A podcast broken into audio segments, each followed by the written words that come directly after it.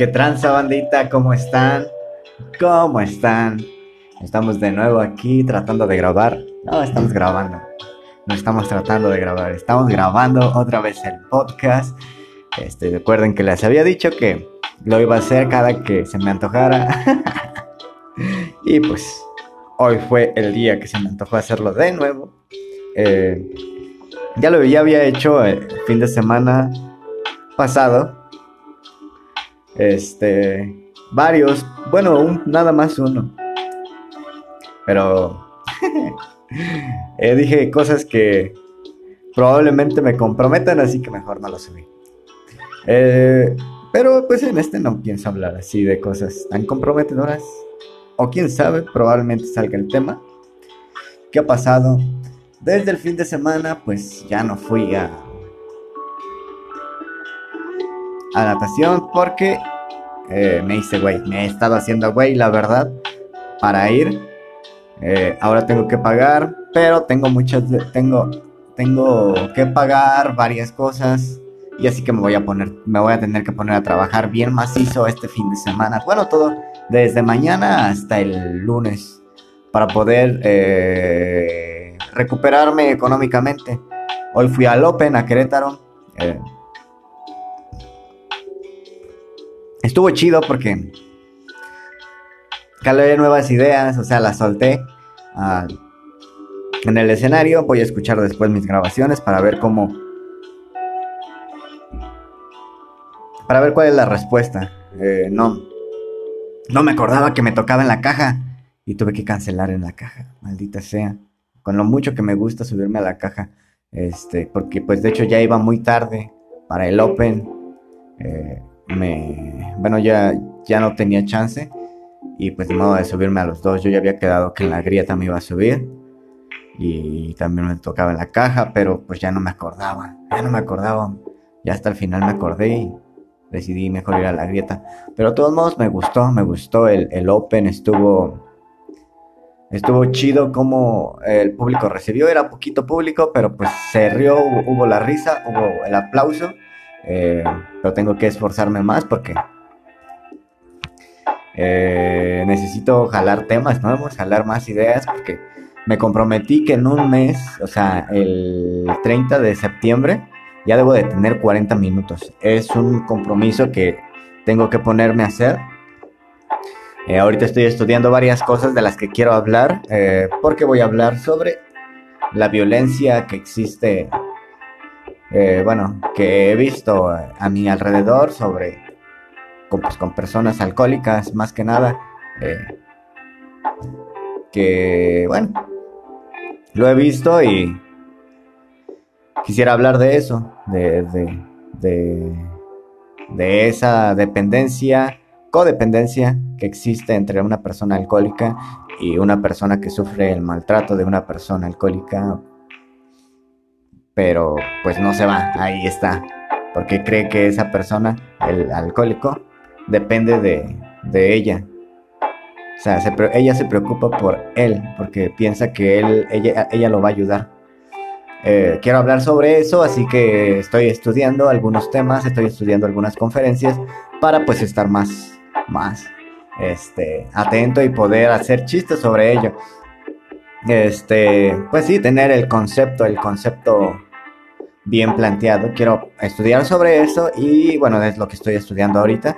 Y también de qué, de qué otra cosa, pues de mi inseguridad, de que yo me, me la verdad me siento muy inseguro y partir de este momento pues tengo que empezar a, a cambiar. Y otra cosa, sí, eh, la inseguridad y el miedo a hacer actuar. Yo soy muy procrastinador y no me he comprometido en realidad chido a lo que yo quiero hacer, que quiero hacer stand-up. No me he comprometido tan chido porque la verdad eh, me he estado haciendo pendejo. Lo confieso y lo digo aquí y ahora. Sí, me he estado haciendo pendejo me duermo mucho tiempo, no tengo mis horarios, me vale madres qué estoy haciendo.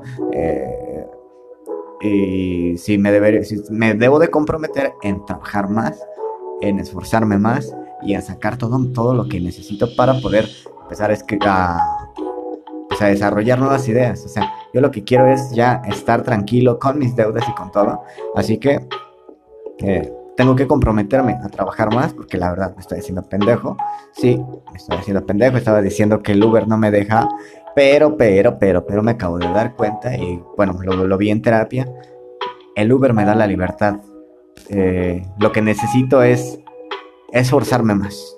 Me da la libertad de irme para un lado para otro. Sé, sé que no estoy, no estoy ganando una, una feria, pero me está alcanzando para comer y en lo que tengo que enfocarme es en hacer crecer mi material y hacerme una persona con un material eh, bien formulado, bien, bien escrito, porque eso es lo que me va a dar a conocer en el ámbito humorístico. Y voy a empezar a moverme, sí, pero eh, voy a aprovechar que traigo el coche, porque eso es lo que me da la movilidad. Así que no me... Eh, no voy a dejar el Uber hasta que sea un comediante exitoso un comediante que pueda depender de sus ingresos económicos. Eh, Loncho y Alice me hablaron y me dijeron que eh, me van a contratar para una producción, una producción el día 10 creo, de un informe de gobierno. Me gusta porque pues es algo que me gusta, me apasiona, me gustaría aprender y es genial, es genial, voy a ayudarlos. Eh, es una herramienta muy buena y y la verdad, le quiero agradecer a ellos porque me están echando la mano para, para poder solventar algunos gastos. va a estar bien chido. Ah, no solamente a solventar unos gastos, sino me están enseñando. Eh, y aparte, pues estoy ganando. O sea que eso me parece algo genial. Quiero agradecerles a ellos y pues está genial, ¿no? Eh, ellos son los productores de Vicious Arts 99, por si, por si me escuchan después, pues ellos son unos chingones, eh, nos, ellos son los que nos están ayudando a, nosotros. Bueno, se empezaron a ayudar con el Nitan Late Night Show y eh, que es un programa que sacamos anteriormente el año pasado y ahorita mis amigos Dexman eh, y Melvin y Frank y a esta a Arellano y a Majo nos están ayudando y nos están echando la mano para poder crear un producto de calidad a ustedes. Un podcast que esté chido, un contenido chingón. Eh, eh, la verdad se la están rifando. Yo sé que están trabajando mucho y así que pues yo también quiero ponerme a chambear. Ya también quiero crear mi podcast. Este, ya estamos en, ya mandamos el proyecto. Ya, ya Alice ya lo chicó, no sé, no sé, no me ha, no me ha dicho nada. Entonces voy a ponerme a trabajar en ello porque también está chido. vamos a ver cómo queda. Eh, ya, le, ya, ya con eso, pues ya vamos a, a, ver, esperar cuánto tiempo ya estoy más tranquilo para empezar a, grabar. Pero ya, ya está en puerta ese proyecto, así que eh, ya muy pronto lo escucharán. ¿Qué más les puedo decir? Eh, ahorita, pues estoy escribiendo, ya les digo que estoy estudiando. Ay, también quiero hablar sobre. ¿qué, más quería hablar? Sobre la procrastinación, que me estoy haciendo pendejo. Y pues ya, creo que más que nada es eso. Y. Pero sí tengo que ponerme a chingarle. A chingarle, a trabajar y a ser más chido. Eh, bueno. Eh, referente a la escuela tengo que ir a darme de baja porque pues me deja temporal porque si no va a, haber, va a valer madres. No sé qué, en qué problemas o sea no sé qué tengo que hacer o qué requisitos tengo que hacer porque sí tengo pensado regresar a la escuela. Y me tengo que enfocar y me tengo que apresurar porque sí quiero regresar a la escuela. Es algo que que, que me tengo que comprometer a hacerlo pero ahorita no puedo porque tengo mucho trabajo eh, bueno, no tengo tanto tiempo para estudiar, así que eh, ahorita me voy a enfocar más que nada en, eh, en salir del, de este hoyo económico y enfocarme en crear material y ser un comediante que pueda ser capitalizable, podría decirse, porque ya tengo todas las herramientas que necesito. Solamente me falta ponerlas a, a trabajar. ya me enseñaron muchos cursos, ya me echaron la mano con mucho y es hora de ponerme a actuar de verdad, actuar con las cosas que, que de verdad me, me, llenan, eh, que es la comedia, actuar y crear algo, algo chido. Así que tengo un mes para ponerme chingón y sacar un un show de stand-up completo. Así que por eso me comprometo a hacerlo. Eh, ¿Qué más? Eh, pues ya, es todo. Eh, es todo lo que, lo que, lo que, lo que yo creo que, que se me. No creo que se me pase nada. Ah, bueno.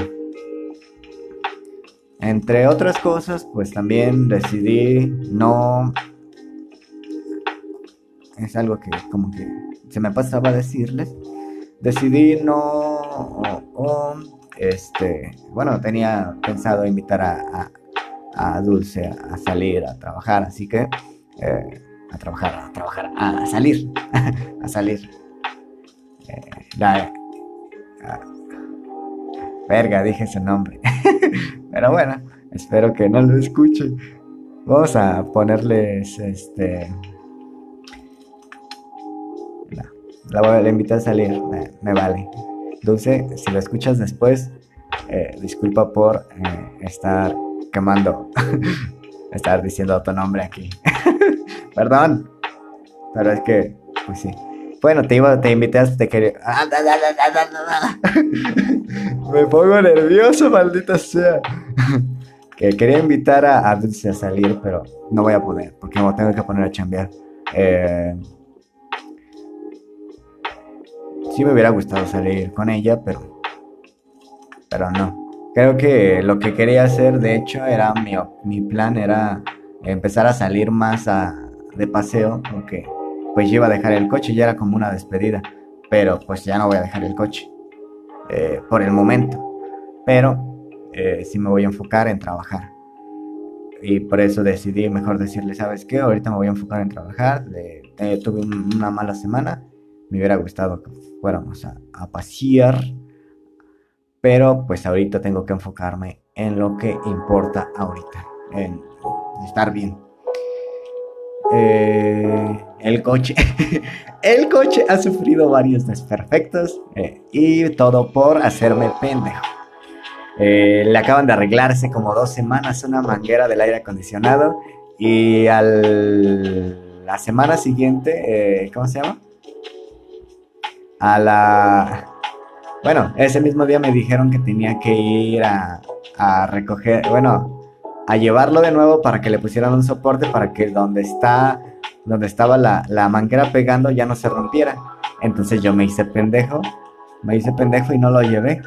Y entonces pasó, pasó que se rompió de nuevo la pinche manguera. Ahora por pendejo, por hacerme el tonto y no, y no ir, porque yo pensaba que no iba a pasar de nuevo, ya se rompió la manguera. Y ahora tengo que llevarlo otra vez para que lo arreglen. Así que no dejen para después las cosas que puedan hacer hoy o las cosas que saben que si no las hacen hoy, después los van a afectar. Eh, eso. Y. y. Ah, choqué el coche. Bueno, le hice un rayón. Le hice un rayón con una pinche. Este. ¿Cómo se llama? Con un tubo de esos señalamientos ya no pude parar y y le pegué a, un coche, pensé que no iba a pasar nada, a un coche, ahora yo un coche a, un señalamiento, un tubo de esos de cemento, que tienen como, como cemento, que, de esas, ah, como que esta era como que la dividía, como lo que dividía la, car la carretera, eran unos postes de, unos postes amarillos con, con cemento abajo, y lo Pensé que no le iba a pasar nada al coche, pero sí le dejé un buen rayonzote, así que voy a tener que pagarlo. Ah, no puede ser. Más deudas. Ay, güey. Qué bonito la vida con deudas y deudas y más deudas. No sé, cada, cada, a cada rato se... Pero yo creo que es más que nada por irresponsable. Eh, lo de la banguera, que es por mi responsabilidad, irresponsabilidad que pasó. Lo otro del rayo, esas cosas pasan. Eh, de repente pasa que, que, chocan. Le das un rayón al coche. Yo me la paso manejando todo el día, ni modo de no. Este. Ni modo de, de siempre manejar bien. Siempre va a haber un momento en el que te van a chocar o vas a chocar. Y pues así es la vida. Eh, nunca no he tenido un accidente muy, muy fuerte el, único accidente que tuve fuerte, pero bueno, fue mi culpa, fue que me chocaron en la parte de atrás de la cajuela. Sí se. Eh, podría decirse que fue un buen llegue, porque el señor que venía atrás, este. Venía borracho y, y venía distraído y. Y a la hora de que íbamos a dar una. Bueno, íbamos manejando, él se pasó de largo y. Y me dio un golpe en la parte de atrás del coche. Pero pues él tuvo que pagar y todo ese relajo. O sea, no fue mi culpa. Eh, fue algo aparatoso, pero no fue tan grave. Fue la única vez que choqué. y la vez que, que choqué, ¿cómo se llama? Que chocamos en la, en la, en la paloma. Creo que esa vez fue una, una chocada más fuerte. Fue la única vez que sentí la adrenalina. Porque yo iba manejando bueno, no, yo en realidad yo no iba manejando. Yo iba enseñándole a mi primo a manejar. Eh, pero él no se lo tomó con la seriedad necesaria. Entonces estaba jugando con la camioneta. Y de repente, pues en mi, en mi pueblo hay caballos. Hay caballos y estaba un caballo amarrado a un lado de la carretera. Pero mi primo, como iba jugando, ya se puso nervioso y le dije frena. Y a la hora que le dije frena, pues en lugar de frenar, aceleró eh, aceleró y cuando vio que se le estaba saliendo de control la camioneta, eh, se puso todo duro y se fue dirigiendo hacia una casa que ya no, que no había nadie y pegamos contra una columna. Toda la parte de la camioneta se dobló como acordeón para un ladito y pues ya, ya no funcionó. Ya no funcionó, quedó toda este toda doblada, se le rompió, bueno, se le madrió la llanta y pues yo tuve que pagar todo el puto desmadre porque yo había conseguido el carro y yo era el que le estaba tratando de enseñar a mi primo. Y yo fui el que la cagó para darle el coche a mi primo, eh, bueno, la camioneta a mi primo y no enseñarle las reglas, que no era un juego y que eh, en realidad si, si quería aprender a manejar tenía que tomárselo con más seriedad.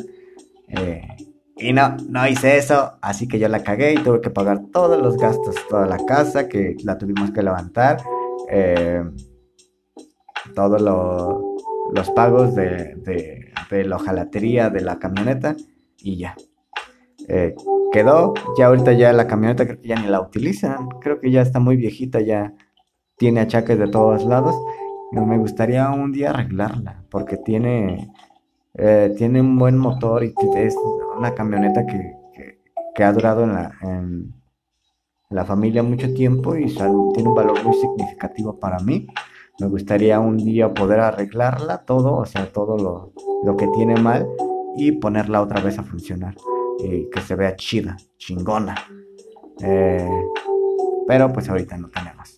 No tenemos con queso las, con queso las quesadillas, sabe sabe cómo se diga. Pero bueno, eh, se acabó el podcast. Ya luego les cuento más cosas. Eh, estamos ah, leyendo, acuérdense que el libro que se llama Sun Tzu, el arte de el arte de la guerra, el arte de la guerra de Sun Tzu. Y ahorita vamos en el punto número 21 que dice, cuando se concentre Prepárate para combatir contra él. Evita evitar su flanco más fuerte. O sea, lo que dice es que cuando un enemigo se concentre, tienes que prepararte para combatir contra él, porque sabes que vienen los putazos. Y evita tocar, atacar el blanco, el flanco más fuerte. O sea, si vas a atacar, y vas a atacar por el lado más fuerte, pues vas a valer madre porque pues el lado más fuerte te va te va te van a madrear ahí, o sea, tú ataca por los débiles, por, los por los puntos débiles, está el error y ahí poco a poco ya los de acá se van a mover para acá y ya vas a tener una ventaja. Bueno, la otra es cuando se concentre, ya no es fastidia a su general y confúndelo. Eso es algo que hacen muchas personas eh, para... ¿Cómo se llama? Eh, en una competencia o en algo así, eh, fastidiar al otro, eh, hace que pierda la concentración, por ejemplo, en las peleas de boxeo. Si tú fastidias al otro personaje que está del otro lado, el otro va a perder la concentración, va a empezar a cansarse, a, hacer, a enojarse y eso. Y pues si pierde la concentración, pues prácticamente está perdido porque eh, pierde la concentración, pierde todo el ritmo que llevaba y, empieza a ver errores y pues el otro es el que va a ganar, el que hizo que se enojara. Y creo que es una buena táctica. Eh, a ver, aquí hay una historia. Li, Chuan. Li Chuan. Si el general está enfadado, puede ser derrotado con facilidad. Su carácter no estable. Sí, es lo que dicen, o sea, obviamente que si está, si está alguien, bueno, el general está enfadado, puede ser derrotado con facilidad. Y, pues, el carácter, el carácter, si no, pues su carácter no es estable, pues va a valer corro. Y Chan Yu dijo, si el general del ejército enemigo es terco y fácil de encolarizar, encolarizar insúltalo y procura que se enfurezca para que se desconcentre y se lance alocadamente contra ti sin un plan. Oh. Sí, claro que sí, eso, eso lo vi en una película que se llama... No me acuerdo cómo se llama esta película, pero sale un actor que también es muy famoso. Bueno, qué específico, ¿no? Una película en la que sale un actor que es muy famoso. Tan específico no podría ser. Pero es de... Mm, creo que se llama Salvaje. No me acuerdo. el chiste es de que son vikingos. Bueno, escoceses. Usan faldas, son guerreros. Y el vato... El vato, el... El, el, chido, el, el protagonista de la película, es un vergas y entonces, pues como son escoceses, eh, para provocar a su enemigo, empiezan a, levantarse las faldas, a enseñarles el trasero a sus enemigos, a ponerse todos locos. Y creo que eso los desconcentra al enemigo porque piensa que se están burlando de él y entonces eh, atacan y creo que eh, empieza a haber un error y empieza, bueno, un ejército gigante empieza a, los empieza a atacar pero sin ningún, ¿cómo se llama? Ellos no estaban preparados para la respuesta que iban a tener los escoceses con falda, que tenían un super plan bien preparado para chingarlos y creo que esa batalla se perdió o algo así. Eh, no recuerdo, pero al final el protagonista es ejecutado y antes de que sea ejecutado su última palabra es libertad. Huevo. Esta verga es esa película, no me acuerdo cómo se llama. Déjenme la busco aquí en internet. Eh, creo que se llamaba Corazón. No. Eh, ¿Cómo la busco? Le pongo película donde salía ah, gritando libertad o es que hay muchas películas en las que salen gritando libertad.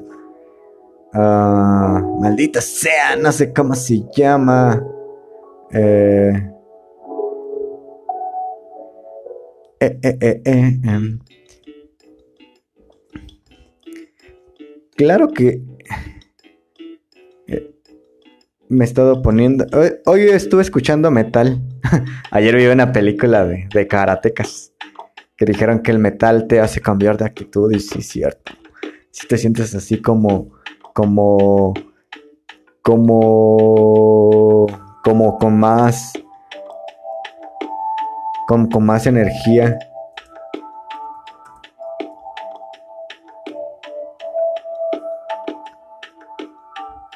Como con más energía, más, este, más loco.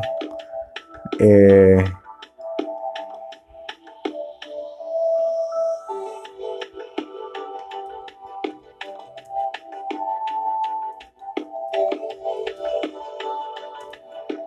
Eh, eh, eh. Y sí, está chida, está chida la, la, la, película de los karatecas. Y sí, bueno, eh, tiene un final bien chido. Tiene un final bien chido la, la película de los karatecas. Porque... Les voy, les voy a contar de la película. El arte de defenderse, algo así. En la película empieza con un vato que está medio, medio retraído está medio retraído, podría decirse. O sea, es un. Es el nerd de, la oficina, el, el de sistemas, el que dices, pobre vato, o sea, no ha de tener ni vida. El que se lleva bien con, sus con los jefes. Es ese, ese personaje. Entonces, este, una vez, un día, sale a la calle eh, por croquetas para su perro sale por croquetas para su perro. Entonces, eh, unos vatos en motos, unos vatos en moto lo, lo, lo golpean. O sea, iba de regreso y le dan una madriza que no pinches mames. Cabrona. Entonces, pues él decide, no, yo quiero defenderme. O sea, yo tengo que aprender a, a defenderme. Este y va y se compra una, un arma. Bueno, va y pide los, los trámites para un arma. Pero él piensa que se la van a dar luego, luego. Pero pues creo que hay un como un proceso de, de que te checan los, los antecedentes penales para para que te den una arma, un arma en Estados Unidos y ya después te la pueden dar, o sea, para que si estás enojado, si estás emputado con, con alguien y quieras comprar una arma, un arma y estás enojado con otra persona y por eso quieres comprarla, este, no vayas y lo mates luego luego, sino que por eso les dan un, tiempo de espera para, autorizarles la, la, pistola. Pero bueno, eh, él va y pide su pistola, pero no se la dan. Entonces va de regreso a, a su casa y escucha karate. Escucha. Sí, escucha que en un dojo están peleando. Bueno, están eh, entrenando karate. Y dijo: Pues de aquí soy. Yo lo que quiero es defenderme. Quiero aprender a golpear así. Entonces, este. Se inscribe a las clases de, de karate. Y se inscribe a las clases de karate y él pues empieza a vivir el camino del karate. Este pues como quería aprender, pues se volvió un obsesionado con eso y la verdad fue aprendiendo muy rápido, fue una persona muy dedicada porque pues lo que quería era ser una persona que no que al que no lo intimidaran, al que quería ser la persona que intimidara a la gente, él quería quería poder, quería tener esa, ese, ese poderío para que no se sintiera inferior a los demás. Eh, él estaba, ellos estaban muy obsesionados con las cintas. Eh, bueno, estaba viviendo el camino del karate y entonces lo invitan a la, al, karate nocturno, o sea, tenían una clase privada en la, en la noche. Y en la noche había un, una especie de ambiente en el que o sea, este, este chavo, el chavo que les digo, llegó por invitación al, turno nocturno. Ya, ya se estaba volviendo todo loco porque ya le habían dicho lo que les dije al principio, que el metal, o sea, te pone así todo tenso, todo, todo, eh, eh, todo con, con, energía así malo. Es lo que le decían. Pues él ya se sentía así como... Y entonces, pues ya en la noche, pues ya se sintió más, este, más libre de poder ser así de, así de, de violento. Eh, porque pues se daban unas madrizas, o sea, les digo, desde que el primer día que llegó al turno de la noche, a uno de sus compañeros le rompieron el brazo, pero así el codo, y nada más escuchó el tronido y se vio toda la sangre y lo corrieron de ahí del, bueno, del dojo, porque no querían que, estuvieran, que estuviera ahí. Entonces, eh, imagínense, así empezó ya después se da cuenta que este loco, el sensei del, del, el sensei de... ¿Cómo se llama? Del dojo, el, el chido, pues es un misógino, no, machista, machista porque primero que nada, eh, el, el, ¿cómo se llama?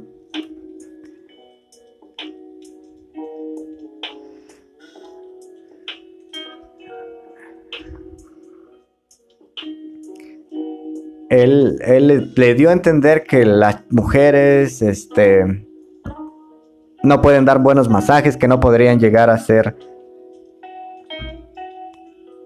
cinta negra porque según son muy débiles. Eh, eso es el punto de vista del, del, ¿cómo se llama? Del, personaje que les estoy diciendo.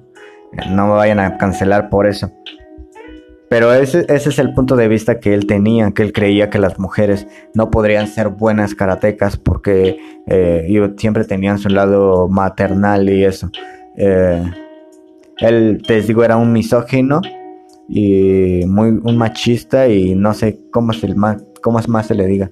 Aparte de eso, pues era un manipulador porque buscaba incriminar a las demás personas para poder manipularlos, eh, los incriminaba. De hecho, en una eh, al chavo que, invitó a la clase de la noche, el protagonista, este le dijo, él fue el que te, te eh, él fue el que te, ¿cómo se llama? El que te golpeó y ya lo llevó hasta, ¿cómo se llama? Lo llevó según con él, pero era un borrachillo que pues nada que ver, pero le dijo, él trae la moto eh, este, él trae la moto y, y, pues se lo golpea. Pero a la hora que lo golpea, el vato que el sensei lo estaba grabando como prueba de, no sé, lo estaba grabando para, pues para tener algo, este, sí, prueba para poder, pruebas para poder manipularlo. Entonces, este. Pues este vato, conforme va creciendo el, protagonista, el que les digo que era todo ñoño, el de sistemas, eh, pues empezó a crecer como, como karateca.